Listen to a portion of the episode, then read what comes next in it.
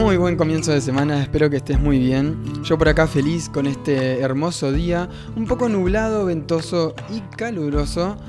Dentro de todo bastante bien. Así que bien feliz arrancando esta semana y paso a compartirte como todos los lunes el tip de cuidar a la tierra de la semana y algunos consejos que te pueden llegar a servir para encargar, para encargar, no, para encarar esta semana con tu huerta y con tu compost. Y muchas veces me preguntan cómo cultivar, o sea, arranca el tip.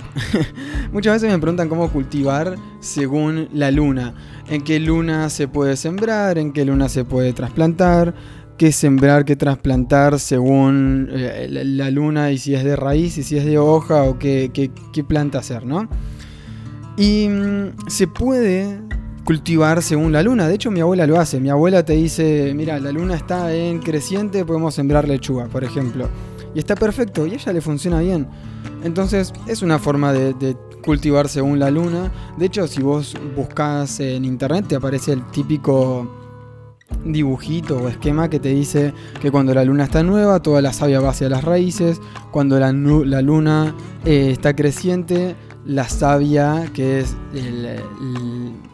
la sustancia líquida, digamos, que contiene todos los azúcares y todo el alimento de la planta, cuando la luna está creciente, la savia empieza a ascender. Cuando la luna está llena, está como en los extremos de la planta. Y cuando la luna está menguando, va en dirección hacia las raíces y así continúa su ciclo. ese gráfico lo puedes encontrar, te puede funcionar, está bueno que, lo tengas en cuenta, pero quizás no es lo más completo de alguna forma.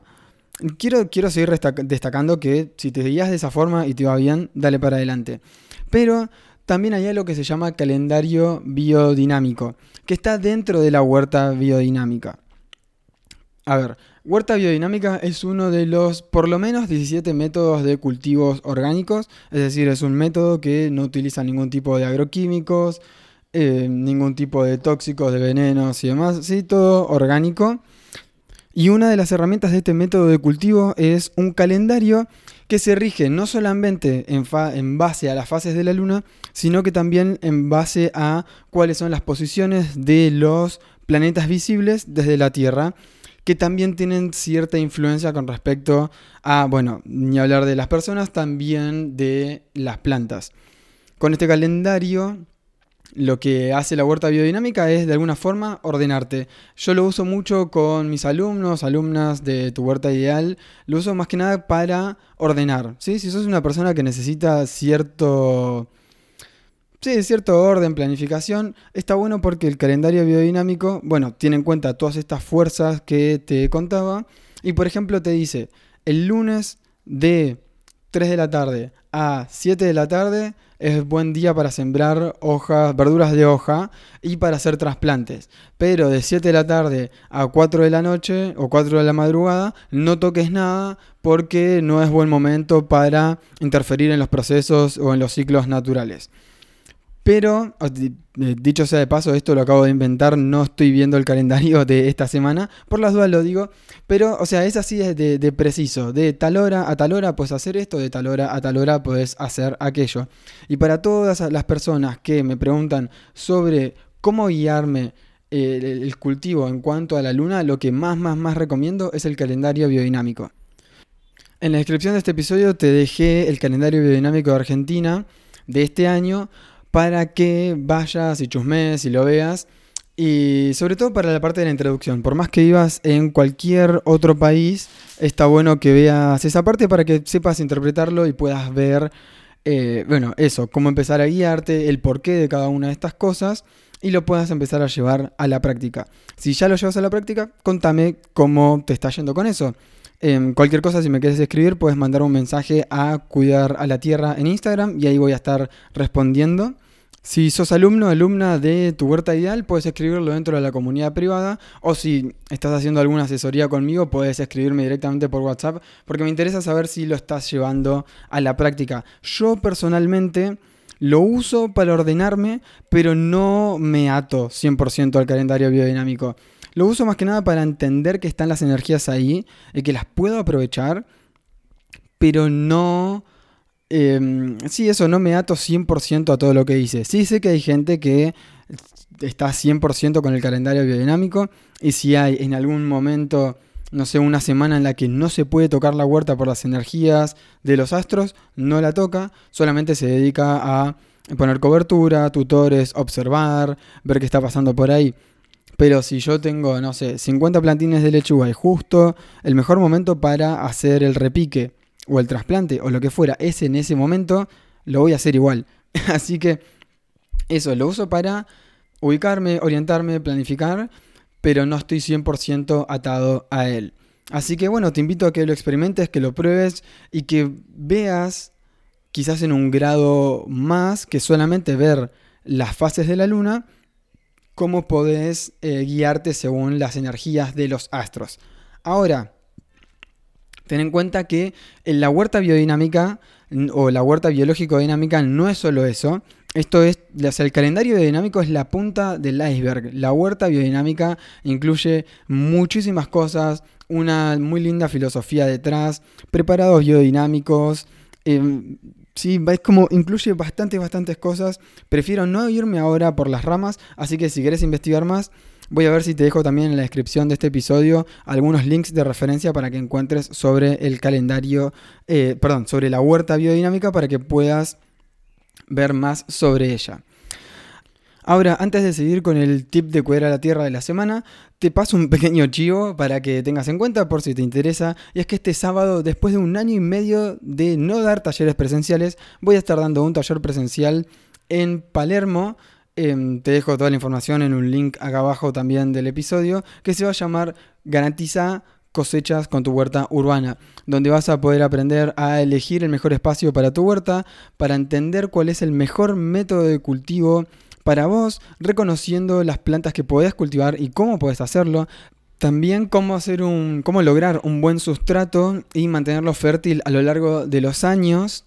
Cómo hacer esquejes de tus aromáticas para poder reproducirlas y llevarte unos esquejes a tu casa, cómo sembrar y lograr que los, las siembras esas lleguen a la huerta sanas y que puedas después lograr cosechas, eh, cómo mantener tu huerta con poco tiempo y cosechar alimentos sanos semana a semana, incluso también con poco espacio. Y durante el taller vamos a estar haciendo experiencias de siembra, repique y división por esquejes, que también todo lo que estés, eh, lo que hagas de práctica, digamos, te lo vas a llevar a tu casa. Así que de vuelta, si quieres saber más, te dejo el link en la descripción del episodio. Ahora sí, continuamos con los tips de cuidar a la tierra de la semana. Y en esta oportunidad voy a compartir... Eh, Sí, tips, herramientas, consejos sobre el clima de, bueno, en la zona del Gran Buenos Aires, acá por donde vivo yo, y después eh, por otras dos ciudades de Argentina bastante concurrentes, pero de vuelta, si querés que te comparta esta información con respecto al clima en alguna ciudad en la que te encuentres, que no sea alguna de estas, por más que sea en cualquier parte del mundo, puedes escribirme a Cuidar a la Tierra en Instagram y te voy a estar teniendo en cuenta para esto. Entonces, personas que están dentro de Buenos Aires va a estar haciendo bastante calor estos días, mucho sol, poca humedad y bastante viento. Es algo recurrente toda la semana. Así que cuidado con ese riego, eh, porque calor, sol, porque no va a haber nubes. Y viento va a hacer que tu sustrato se seque bastante fácil. Más allá de que tenga cobertura, se va a terminar secando. Así que sobre todo martes, miércoles van a ser días bastante secos, la humedad relativa no va a pasar más de los 40, 50%, que generalmente acá en Buenos Aires tenemos como un 80, 90% normalmente. Así que bueno, atenti con el riego, sobre todo se puede repetir a la mañana y a la tarde, va a haber viento constantemente, a reponer esa cobertura. A ver, no todos los días va a ser la misma cantidad de viento, pero va a haber bastante viento, sobre todo norte. Eh, martes por la noche, miércoles por la mañana, miércoles por la noche, jueves por la mañana, va a haber fuertes ráfagas hasta de 40 a 50 kilómetros por hora.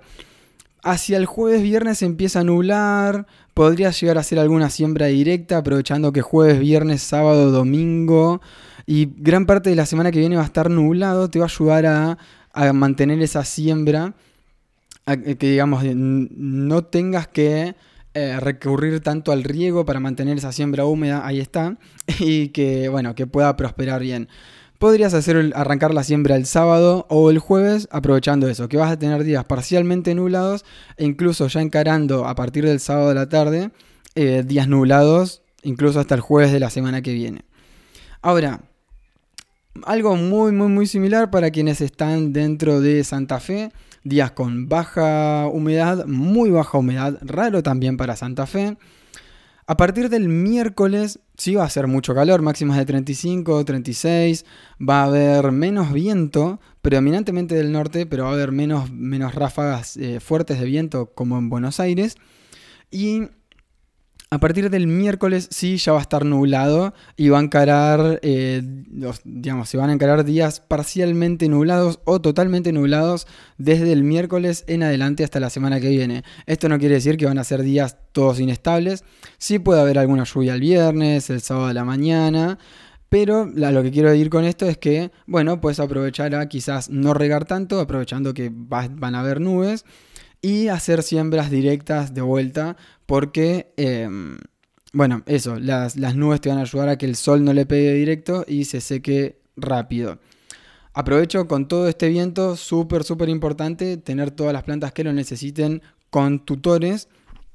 Porque, bueno, sí, algún viento puede llegar a quebrar, sobre todo algún tomate que esté ahí como medio chiquitito, con el tallo flojo, eh, finito. Así que, bueno, a tener en cuenta eso.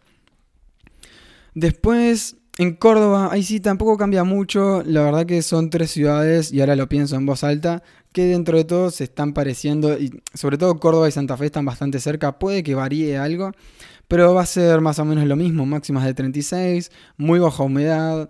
Viento, no, tantas ráfagas eh, fuertes de viento como acá en Buenos Aires, o incluso como en Santa Fe, en Córdoba va a haber un poquito menos de viento. Pero de vuelta se repite el calor y hasta el miércoles, jueves días parcialmente nublados, el viernes ya eh, probabilidades de lluvias. Así que bueno, buen riego lunes, martes, miércoles y a partir de miércoles a la tarde, jueves se pueden hacer siembras directas sin problemas. Así que bueno, eso por el lado del clima. De vuelta si querés alguna ciudad en la que estés viviendo o que te interese, no sé, eh, y no la esté mencionando, puedes dejarme en los comentarios en algún lado, que bueno, así lo tengo en cuenta. Y por último te recomiendo, o la recomendación de la semana, te recuerdo que cada semana va a ser un tip, em, unas recomendaciones climáticas y una recomendación sobre algún libro, algún texto, algo que me gustaría compartirte. Y en esta ocasión, algo que, por ser el segundo tip de a la Tierra que, que está saliendo en Spotify, es el libro La revolución de una brisna de paja de Masanobu Fukuoka, que Fukuoka fue, o se lo conoce como el abuelo de la agricultura natural, porque fue una de las primeras personas que popularizó la agricultura con cobertura, la agricultura sin arar, sin usar compost o ningún tipo de fertilizantes, sin desmalezar. ¿sí? Él lo que buscaba hacer era buscar hacer el menor trabajo posible, sabiendo que la naturaleza probablemente ya tenía muchas de las respuestas y que él veía que haciendo menos incluso se podían eh, obtener rendimientos similares o mejores que haciendo de más. Básicamente los principios de eh, Fukuoka eran no arar, no usar compost o fertilizantes, no desmalezar ni usar pesticidas y no podar. Pero hay que tener en cuenta que él lo que hacía eran granos, en general cereales, arroz y demás.